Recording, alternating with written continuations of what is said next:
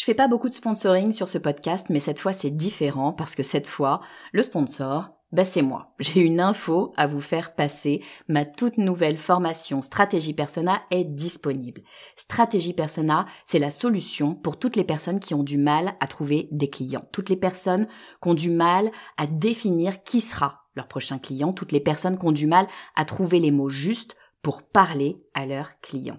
Parce que oui, vous savez que mettre vos clients au cœur de votre stratégie, ben c'est ce qui va vraiment faire décoller votre marque. Sauf que c'est pas si simple que ça. Alors j'ai créé tout simplement la formation la plus complète du marché sur le persona. Et je vous fais une promesse, si vous la suivez et si vous l'appliquez, dans une semaine, vous saurez exactement qui est votre client idéal et ce qu'il faut lui dire pour qu'il achète. Stratégie personnelle est disponible sur mon site le podcast du marketing.com slash stratégie persona. Vous écoutez le podcast du marketing, épisode 130.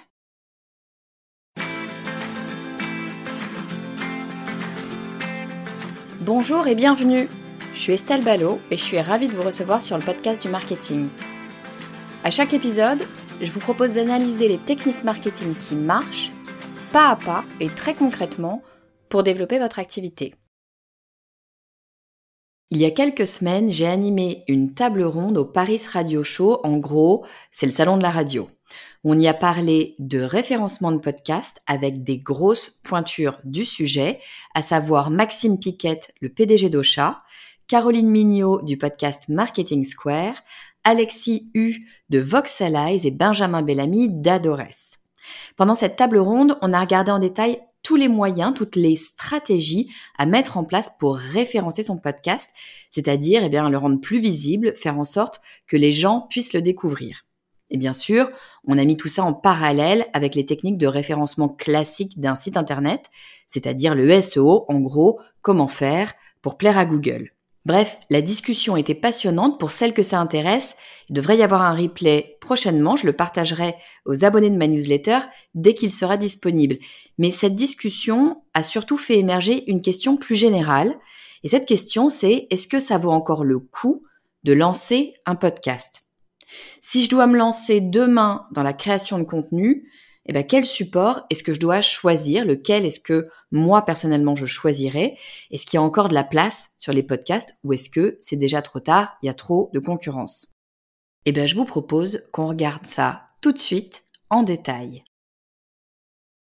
Alors d'abord, la création de contenu, qu'est-ce que c'est? La création de contenu, la première chose, c'est le fait d'apporter de la valeur. Quel que soit le type de création de contenu que vous choisissez de faire, quel que soit le thème que vous souhaitiez aborder, quelle que soit votre audience d'ailleurs, le principe fondateur, c'est d'apporter de la valeur, d'apporter des choses que votre audience ne connaît pas, ne maîtrise pas pour pouvoir l'aider à avancer, à aller plus loin, à s'améliorer.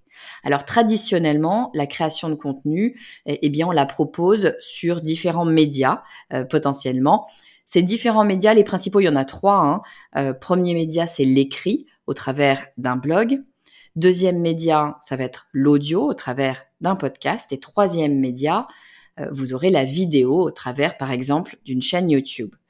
Euh, bon, ça c'est vraiment euh, les, éléments, les médias les plus classiques euh, quand on souhaite faire de la création de contenu. Il faut faire un choix. Est-ce que je vais sur de l'écrit? Est-ce que je vais sur de l'audio? Est-ce que je vais sur de la vidéo? En général, on parle de contenu long de contenu dans lesquels on va aller dans le détail. on va vraiment, quand je parle d'apporter de la valeur, hein, on va vraiment aller creuser un sujet en profondeur. Une fois qu'on a dit ça, euh, moi je vois les choses un petit peu évoluer euh, en ce moment, ou en tout cas je vois d'autres façons euh, de faire de la création de contenu, notamment sur des médias, je dirais, plus court-termistes, comme par exemple sur LinkedIn, voire même sur TikTok et Instagram, vous avez des créateurs de contenu qui viennent régulièrement apporter de la valeur sur des formats certes plus courts que ce qu'on va trouver sur un blog, sur une chaîne YouTube ou sur un podcast. Euh, un post LinkedIn, eh ben, vous êtes limité dans le nombre de caractères. Il n'empêche que euh, vous avez quand même une place relativement conséquente et vous pouvez apporter des choses, vous pouvez rentrer, euh, non pas dans un détail extrêmement profond, mais au moins creuser une part d'un sujet.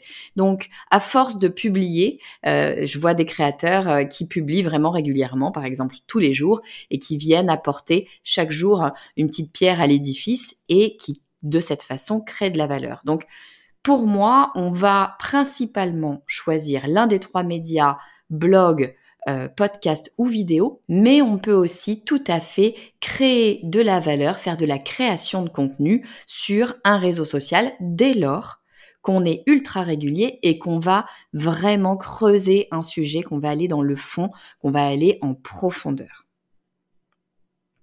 Alors on peut se poser la question de mais pour quelles raisons est-ce qu'on va aller faire de la création de contenu? Alors des raisons, il y en a plein, elles sont certainement différentes pour chaque personne, c'est quand même un choix euh, tout à fait personnel euh, de décider de se lancer dans la création de contenu, mais enfin il y a quand même à mon sens euh, trois vraies bonnes raisons ou trois atouts principaux à cette stratégie de la création de contenu.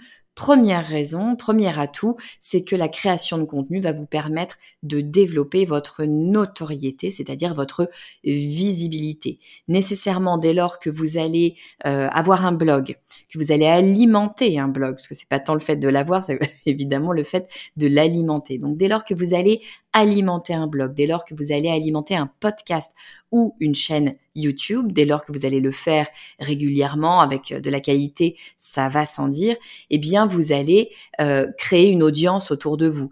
Vous allez avoir des gens qui vont voir vos vidéos, qui vont entendre vos épisodes de podcast. Donc vous allez faire parler de vous tout simplement et créer euh, eh bien cette visibilité que vous n'aviez peut-être pas alors. Moi, j'ai commencé le podcast il y a euh, trois ans maintenant, à l'heure à laquelle j'enregistre cet épisode, ça fait trois ans à peu près que j'ai le podcast du marketing. Euh, je commence à avoir une petite notoriété au sein du, du, petit milieu du marketing, certes, mais avant ça, avant ce podcast, euh, ça faisait pourtant 20 ans, près de 20 ans que je travaillais en marketing, personne ne me connaissait sur le milieu du marketing, à part mes collègues et mes clients et mes fournisseurs.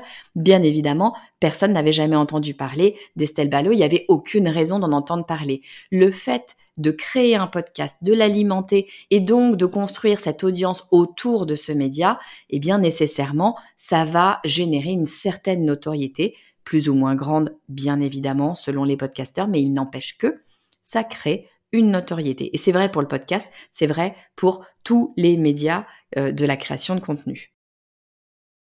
Deuxième très bonne raison pour créer euh, du contenu, eh bien, c'est de construire votre crédibilité.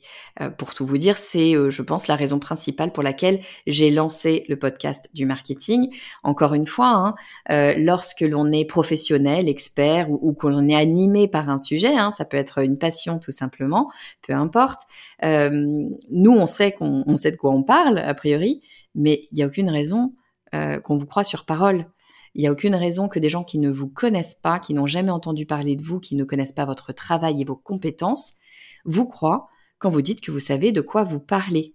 En revanche, dès lors que vous créez du contenu, dès lors que vous creusez des sujets en profondeur, dès lors que vous apportez de la valeur et que vous le faites régulièrement sur un même sujet, eh bien, de fait, vous prouvez votre compétence vous créez votre propre crédibilité. Et ça, croyez-moi, ça a une grande valeur parce que c'est très difficile, surtout lorsque on se lance peut-être sur un, sur un marché, c'est très difficile d'apporter la preuve de sa compétence, d'avoir de la crédibilité aux yeux de ses futurs clients potentiels.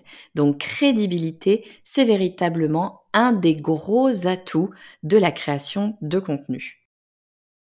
Et puis, troisième très bonne raison de faire de la création de contenu, eh bien, c'est parce que cela va vous permettre d'acquérir des clients. La création de contenu, c'est un formidable canal d'acquisition client. J'ai plus les chiffres en tête, mais sur ma formation stratégie indépendante, je crois que j'avais fait le, ratio euh, sur, sur l'un des lancements. Il y a environ 80-85%, je crois, des participants à ma formation, donc des gens accessoirement qui me font vivre. 85% hein. des participants à ma formation m'ont connu via le podcast du marketing. Si ça, c'est pas de l'acquisition client, je ne sais pas ce que c'est. Donc vraiment, c'est un élément à réfléchir, à rentrer dans votre stratégie globale. Est-ce que la création de contenu euh, peut être euh, un bon moyen pour vous de vous développer? En tout cas, je vous le dis, ça va vous permettre, si vous choisissez de le faire, de développer votre notoriété, votre crédibilité et d'acquérir de nouveaux clients. Alors une fois qu'on a pris la décision de créer du contenu, une fois qu'on s'est dit ok très bien je me lance, je vais euh, mettre en place cette stratégie de création de contenu, eh bien, il va falloir faire un choix parce qu'on ne peut pas être partout, on ne peut pas tout faire a priori. Il va donc falloir choisir un média? Est-ce que je me lance sur le podcast? Est-ce que je me lance euh, dans un blog? Est-ce que j'ouvre une chaîne YouTube? Et ça, c'est véritablement la première question à se poser. Encore une fois, hein, euh, vous allez peut-être être tenté de vous dire non mais attends c'est super, je vais faire une chaîne YouTube et puis euh, je vais utiliser l'audio pour du podcast et puis je vais faire des transcriptions et ce sera mon blog. Si vous pouvez faire ça, je vous dis bravo, allez-y, foncez. La réalité, c'est que très peu de gens réussissent à le faire, ou en tout cas au début, euh, tout simplement parce que d'abord, une chaîne YouTube, ça peut être complexe à mettre en place, mais pourquoi pas, on peut tout à fait choisir de démarrer par une chaîne YouTube. La question n'est pas tant là, la question, eh bien, c'est de savoir si vous aurez le temps de tout faire parce que la création de contenu quel que soit le support que vous choisissez, c'est une stratégie qui demande du temps. C'est une stratégie qui demande du temps dans sa production, dans sa création en soi. Et c'est une stratégie qui demande du temps et de la patience parce que vous n'aurez pas euh, des retours sur investissement immédiats. C'est une stratégie du temps long avant de pouvoir récolter les bénéfices de vos investissements. Eh bien, il va falloir attendre bien souvent plusieurs mois. Donc, comme on ne peut pas tout faire, comme on ne peut pas mettre son énergie absolument partout, eh bien, il faut commencer par choisir. Je vous invite donc à choisir un média, que ce soit un blog, un podcast ou une vidéo. Il va falloir choisir. Mais alors justement, sur quels critères est-ce qu'on choisit le bon média? Alors moi, je vais vous proposer plusieurs critères et puis à vous de, faire votre choix, bien évidemment. Premier critère, c'est d'identifier où se trouve votre audience. Les gens à qui vous voulez vous adresser, où est-ce qu'ils sont, qu'est-ce qu'ils écoutent, quels médias consomment-ils. L'idée, bien sûr, c'est d'être présent là où se trouve votre audience cible. Évidemment, ça ne sert à rien d'aller euh, créer une chaîne YouTube si vous savez que votre audience ne regarde pas de vidéos. Euh, a priori, c'est pas là qu'il va falloir aller. Donc, posez-vous la question de ce que fait votre audience. Si euh, votre audience se trouve à un endroit particulier ou à l'inverse, si votre audience n'a pas l'habitude de se retrouver sur l'un des médias, eh bien choisissez d'y aller ou de ne pas y aller en fonction.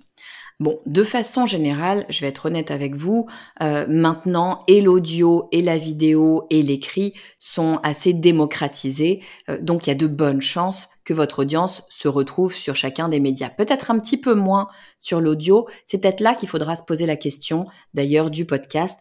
Le podcast reste un média relativement jeune, donc tout le monde euh, n'est pas équipé, tout le monde n'écoute pas, tout le monde ne connaît pas euh, ce média podcast.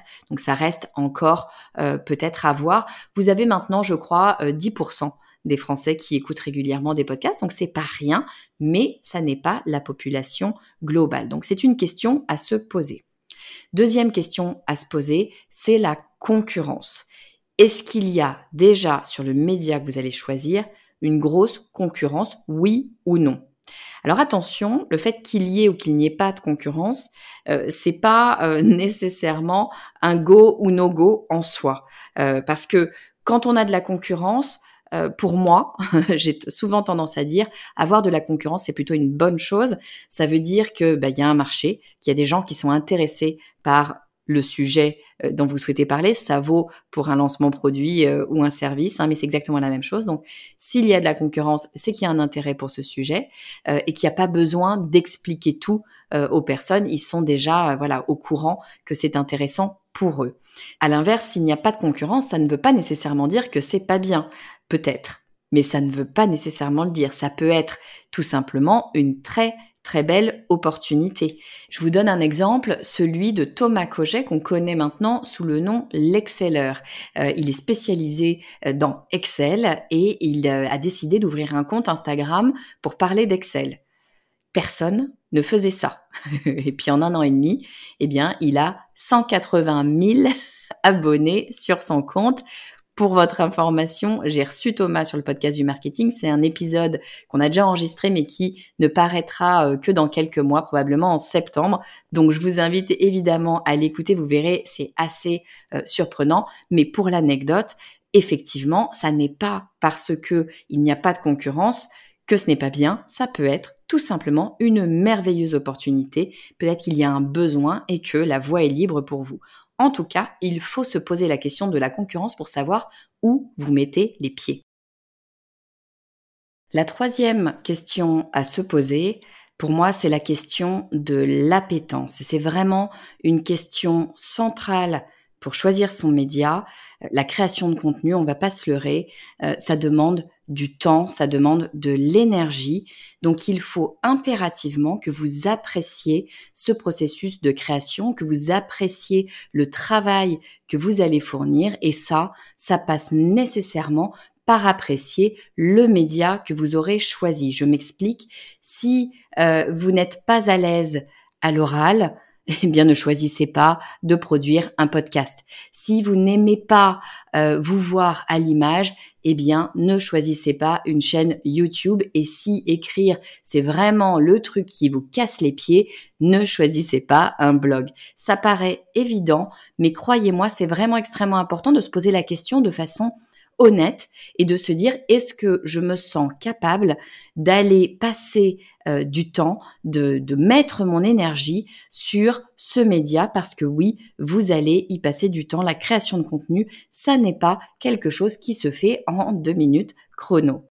Donc posez-vous la question. L'idée, euh, c'est pas de se dire il faut que je sois super à l'aise euh, à l'oral, il faut que je sois une spécialiste de l'audio, il faut que j'adore ma voix pour faire un podcast. C'est pas ça la question, bien sûr. Faut juste être à l'aise ou en tout cas ne pas se sentir ultra mal à l'aise parce que sinon, eh ben, vous allez lutter contre vous-même en permanence et ça, croyez-moi, ça va pas être vraiment agréable.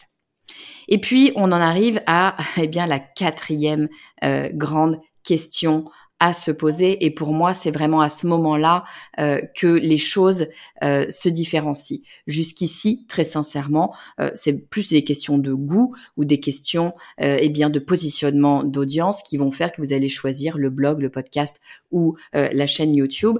Mon dernier point, c'est la question de la découvrabilité. Et là, pour moi, il n'y a pas photo, c'est le podcast qui est privilégié. Qu'est-ce que j'appelle la découvrabilité? Eh bien, c'est le potentiel qu'aura votre contenu d'être découvert, d'être visible par des personnes qui ne vous connaissent pas. Euh, je m'explique, lorsque vous allez euh, produire euh, un article de blog, eh bien, si personne ne lit, personne ne verra tout le super contenu que vous aurez mis dedans. C'est la même chose pour votre podcast et la même chose pour votre chaîne YouTube. Toute cette création de contenu ne vaut que si des gens les consomment. Donc c'est vraiment extrêmement important euh, de pouvoir se rendre visible auprès d'une nouvelle audience. C'était vraiment tout le sujet euh, dont on parlait lors du Paris Radio Show, de la table ronde dont je vous parlais en introduction. Cette découvrabilité, ce potentiel de découvrabilité, c'est véritablement un élément clé. Et là, je vais vous donner quelques chiffres qui vont vous montrer, eh bien, que le podcast, euh, ça reste quand même et de très très loin le média sur lequel le potentiel de découvrabilité est le plus important. Les chiffres, qu'est-ce que c'est? Lorsque vous allez regarder euh, le nombre de sites internet, alors j'ai pris dans le monde pour faire simple, hein, juste vous donner des grosses masses le nombre de sites internet dans le monde. Pourquoi est-ce que je regarde le nombre de sites internet et pas le nombre de blogs? Eh bien parce qu'un blog, qu'est-ce que c'est? Ce n'est jamais que euh, le fait d'écrire sur un site internet. On appelle ça blog parce que, euh, eh bien, régulièrement, vous allez mettre à jour votre site avec une nouvelle page, ce fameux article de blog. Mais c'est rien d'autre euh, qu'un site internet et votre page de blog, eh bien, c'est rien d'autre qu'une page de site internet. Donc, c'est vraiment face à l'ensemble des sites Internet que vous êtes en concurrence en concurrence sur la découvrabilité, hein, encore une fois. Euh, c'est-à-dire que lorsqu'une personne va aller sur Google et taper euh, la question, la recherche euh, qu'elle a, eh bien, c'est l'ensemble des pages de sites internet que Google va aller rechercher pour voir à quel endroit il faut amener cette personne. Donc si je regarde le nombre de sites internet dans le monde en 2021, je prends les chiffres de 2021 pour qu'ils soient complets. Nombre de sites internet actifs dans le monde, hein, parce que les trois quarts sont inactifs. Donc je vais ne prendre que les sites internet actifs dans le monde. Il y en a 470 millions. Donc, je parle même pas des pages hein, de sites internet, je parle juste des sites internet, hein, des, des URL, des noms de domaine. 470 millions de sites internet avec lesquels potentiellement vous êtes en concurrence pour vous rendre visible. Si vous choisissez de faire une chaîne YouTube. Vous vous dites non mais attends, non, les blogs, effectivement, il y a quand même déjà un petit peu de monde dans la place. Il y a de très bonnes chances que mon sujet soit déjà traité 357 fois. Donc non, je vais plutôt aller euh, sur YouTube. Il y aura beaucoup moins de monde. C'est vrai. Il y a beaucoup moins de monde sur YouTube. On n'est pas à 470 millions euh, comme les sites internet, mais enfin, on est à plusieurs dizaines de millions de chaînes YouTube pas de vidéos, de chaînes YouTube, plusieurs dizaines de millions. J'ai pas le chiffre exact, mais enfin on est quand même sur quelque chose d'assez colossal. Et puis quand je regarde, eh bien les podcasts, dans le monde hein, toujours, nous avons 2 millions de podcasts. 2 millions entre guillemets seulement de podcasts. Alors je suis d'accord avec vous, 2 millions, il y a quand même du monde dans la place, hein, on va pas on va pas se leurrer. Mais c'est 2 millions pour les podcasts versus plusieurs dizaines de millions pour les chaînes YouTube versus 470 millions pour les sites Internet. Alors attention, mon propos là, je vais être très clair, ce n'est pas de dire qu'il ne faut pas euh, avoir un blog ou qu'il ne faut pas avoir de chaîne YouTube. C'est pas ce que je dis. Ce que je dis juste, c'est que le podcast, c'est une formidable opportunité parce qu'il y a encore de la place. Certes, il y a 2 millions de podcasts. Certes, 2 millions, c'est énorme, mais ça n'est rien du tout lorsque l'on regarde Internet. C'est encore un média tout jeune et c'est encore plus vrai en France parce que là je vous donne les chiffres mondiaux aux États-Unis notamment le podcast c'est un média qui maintenant est véritablement établi c'est moins le cas en France ça commence à le devenir hein, le podcast on l'a vu depuis 3 4 ans a pris un véritable essor mais ça reste encore un média très jeune un média qui n'a que 3 4 5 ans ça reste un média très très jeune. Donc il y a encore de la place, il y a encore cette dynamique qui est en train de grossir. Si je devais recommencer à zéro, si je devais choisir le média sur lequel euh, eh bien proposer ma création de contenu, dans mon cas, je ne me poserai pas la question une seule seconde, j'irai directement sur le podcast. Encore une fois, c'est à vous de vous poser la question. La découvrabilité n'est pas la seule des questions à se poser. Je vous l'ai dit, il faut se poser la question de votre audience, la question de votre concurrence, la question de votre appétence qui est véritablement importante. Et puis, eh bien, la question de la découvrabilité. Si franchement, votre audience, euh, la concurrence et votre appétence vous emmènent vers le podcast, n'hésitez pas et allez vers le podcast, il y a encore de la place. Qu'est-ce que ça veut dire il y a encore de la place? Je vais être très très clair. Hein. Ça veut dire que si vous choisissez un sujet, quel que soit le sujet, vous choisissez un sujet, eh bien ce sera beaucoup plus facile et beaucoup plus rapide pour vous de vous rendre visible et de créer une audience, de créer de la notoriété et de la crédibilité avec un podcast qu'avec un blog ou qu'avec une chaîne YouTube, même si un blog et une chaîne YouTube feront extrêmement bien le job. Encore une fois, je ne remets pas ça en cause. Je dis juste, il y a moins de monde sur les podcasts, donc c'est plus facile mécaniquement de se rendre visible dès lors qu'on travaille, bien sûr, correctement, qu'on fait de la qualité, euh, qu'on est régulier, etc. C'est évident. Ça m'amène au dernier point euh, que je souhaitais aborder avec vous aujourd'hui, c'est bon bah très bien Estelle, tu nous as convaincu de euh, nous lancer euh, sur le merveilleux monde des podcasts. Euh, comment est-ce qu'on fait? C'est quoi les grandes clés de succès d'un podcast? Alors il n'y a pas de recette miracle, de, de recette magique qui permet à un podcast d'exploser. Si c'était le cas, eh bien, évidemment, je l'aurais fait sur le podcast du marketing. Mais il y a quand même des grands piliers, des grandes choses à avoir en tête et à faire, à mettre en place pour qu'un podcast fonctionne. Première des choses à faire, je viens de le dire, c'est de la qualité. Il faut que chacun de vos épisodes soit de la meilleure qualité possible. Qualité, ça veut dire qualité dans le contenu que vous allez proposer, qualité euh, dans votre façon de parler, qualité dans le son que vous allez euh, proposer. Bien évidemment, on n'est pas tous un son. Moi, la première, euh, je n'ai pas de matériel professionnel, je n'ai aucune connaissance technique. Il n'empêche que on peut apprendre des bases, on peut faire de son mieux et en tout cas, voilà, essayer de proposer quelque chose qui soit agréable à écouter et un contenu de qualité. Ça, c'est la première chose. La deuxième chose, c'est la régularité. C'est un élément extrêmement important pour la découvrabilité. Ça vaut pour les podcasts, ça vaut d'ailleurs pour euh, les blogs et une chaîne YouTube. Plus vous allez être régulier, plus vous allez habituer les algorithmes à venir regarder ce que vous proposez et donc à proposer votre contenu. Troisième conseil que je vous donnerai, eh bien, c'est de créer du contenu pour votre audience et pas pour vous. Et ça, c'est l'une des erreurs qu'on retrouve le plus souvent. Euh, ben oui, hein, on a parlé d'appétence. Si on choisit un podcast ou si on choisit une chaîne YouTube ou un blog, c'est bien parce que ben, quelque part on aime bien ça, on aime bien écrire, on aime bien euh, filmer ou on aime bien parler. Euh, oui, d'accord, c'est très très bien tout ça. Sauf que c'est pas vous qui allez écouter votre contenu, c'est bien votre audience. Donc attention, vous créez pour votre audience et pas pour vous, ce qui veut dire Eh bien ça veut dire qu'il faut vous poser la question de qu'est-ce qui va intéresser mon audience? Quel besoin a-t-elle cette audience? De quoi est-ce qu'il faut que je lui parle pour qu'elle ait envie de venir consommer mon contenu? Ne faites pas le contenu que vous, vous avez envie d'écouter, faites le contenu que votre audience a envie d'écouter.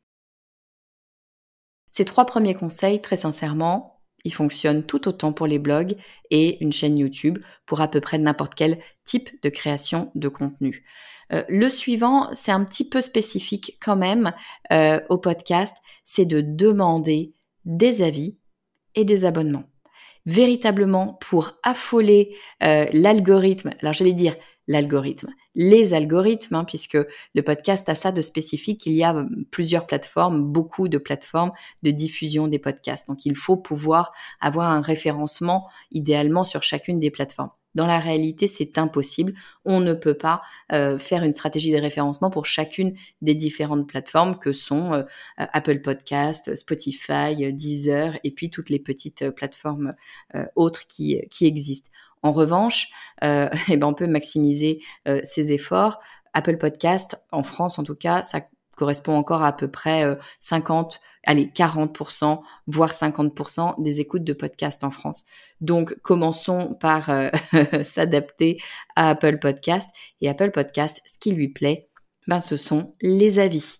Les avis des utilisateurs, c'est pas pour rien si quasiment tous les podcasteurs et podcasteuses demandent des avis à euh, leurs utilisateurs. C'est pas pour rien si je les demande très régulièrement sur le podcast du marketing, c'est parce que oui, le fait d'avoir des avis positifs, les fameux avis 5 étoiles sur un podcast, eh bien, ça donne un signal positif à Apple Podcast. Ça lui dit, hmm, ce podcast est de qualité, mets-le donc en avant et ça permet de remonter dans les classements. Donc, les avis, très importants. Les abonnements également. Sur chacune euh, des différentes plateformes, vous pouvez vous abonner euh, à un podcast. C'est-à-dire que à chaque fois qu'il y aura un nouvel épisode, vous allez en être notifié. Eh bien, ça, bien sûr, ça favorise l'écoute d'une part et également, ça dit à l'algorithme de chacune des plateformes d'ailleurs, eh bien que c'est un podcast que vous appréciez puisque vous souhaitez pouvoir écouter peu ou prou chacun des épisodes. Donc, demandez des avis et demandez aux gens de s'abonner. Et puis, allez, cinquième conseil que je peux vous donner pour que votre podcast rencontre le succès, eh bien, c'est d'insérer des mots-clés dans votre titre de podcast, dans votre présentation de podcast et dans chacun des épisodes, titre et show notes. Pourquoi? Eh bien parce que ça va permettre euh, à l'algorithme de proposer votre podcast lorsque quelqu'un rentre une recherche. Là où j'ai une très bonne nouvelle pour vous, eh bien, c'est que c'est beaucoup, beaucoup, beaucoup plus facile de référencer correctement son podcast au travers de mots-clés que de le faire, par exemple, pour un blog avec Google parce que eh bien les podcasts ont un algorithme encore tout petit et tout simple, c'est-à-dire qu'ils vont juste chercher des grands mots-clés au sein des descriptions et c'est tout. Donc c'est très peu de texte à travailler comparé à ce que vous auriez à faire eh bien euh, sur un blog par exemple ou même sur une chaîne YouTube. Donc vraiment euh, faites attention au titre que vous choisissez, même à votre nom hein, d'auteur de podcast, la description de votre podcast faites en sorte de mettre tous les mots-clés euh, qui peuvent se rapprocher de votre thème. Et puis, à chaque fois que vous avez un nouvel épisode, eh bien, mettez les mots-clés qui sont en lien avec cet épisode. Qu'est-ce que c'est que les mots-clés? Ce sont les mots que vous pensez que quelqu'un mettra dans la barre de recherche quand il va eh bien, faire une recherche en lien avec votre podcast. C'est aussi simple que ça. Donc, je vous redonne les clés d'un podcast euh, à succès, qualité, régularité, créer du contenu pour son audience et pas pour soi demandez des avis et des abonnements et insérez vos mots-clés. On arrive à la fin de cet épisode, j'espère que je vous ai convaincu d'abord de l'intérêt de la création de contenu, même si je le rappelle, la création de contenu, eh ben c'est pas pour tout le monde, tout simplement parce que ça demande du temps, ça demande de l'énergie, donc faut vraiment avoir envie de le faire, faut vraiment se poser des questions en amont, mais c'est quand même une stratégie qui va vous apporter énormément, notamment cette fameuse notoriété, cette crédibilité et l'acquisition client. Bien sûr, il va falloir choisir le média qui vous convient le mieux, que ce soit l'écrit, l'audio ou la vidéo. À vous de choisir. Vous allez pouvoir le choisir en fonction, eh bien, de votre audience. Quel média votre audience consomme-t-elle? En fonction de votre concurrence. La concurrence est-elle, oui ou non, présente sur euh, le média qui vous intéresse, l'appétence que vous avez pour ce média. On l'a dit, la création de contenu, ça demande du temps, autant apprécier ce que vous êtes en train de faire. Et puis, et moi je trouve que c'est vraiment la question importante à se poser, c'est le potentiel de découvrabilité. Et c'est là que pour moi, il n'y a pas photo, c'est le podcast qui euh, prend de l'avance sur les autres parce que le podcast, eh ben, c'est le petit jeune de la bande et qui a encore beaucoup, beaucoup de place euh, sur ce média. Donc si vous avez envie de vous lancer dans le monde des podcasts, sachez que vous êtes le ou la bienvenue. Et d'ailleurs, eh bien, qu'est-ce qu'il faut faire si on souhaite lancer un podcast? Les clés du succès, je l'ai redit, qualité, régularité du contenu pour son audience, demander des avis et des abonnements et insérer des mots-clés.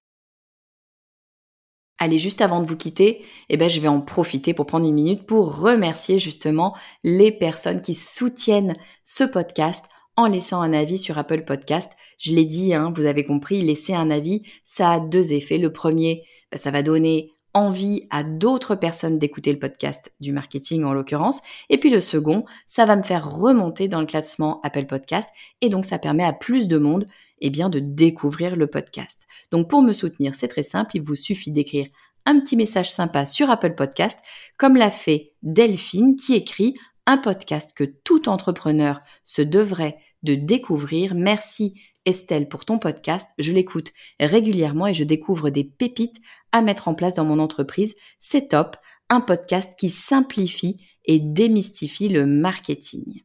Alors la semaine prochaine, je vous propose qu'on parle eh bien de toute autre chose puisqu'on va parler de vente, mais d'une stratégie de vente toute particulière puisqu'il s'agit de mettre en place un challenge.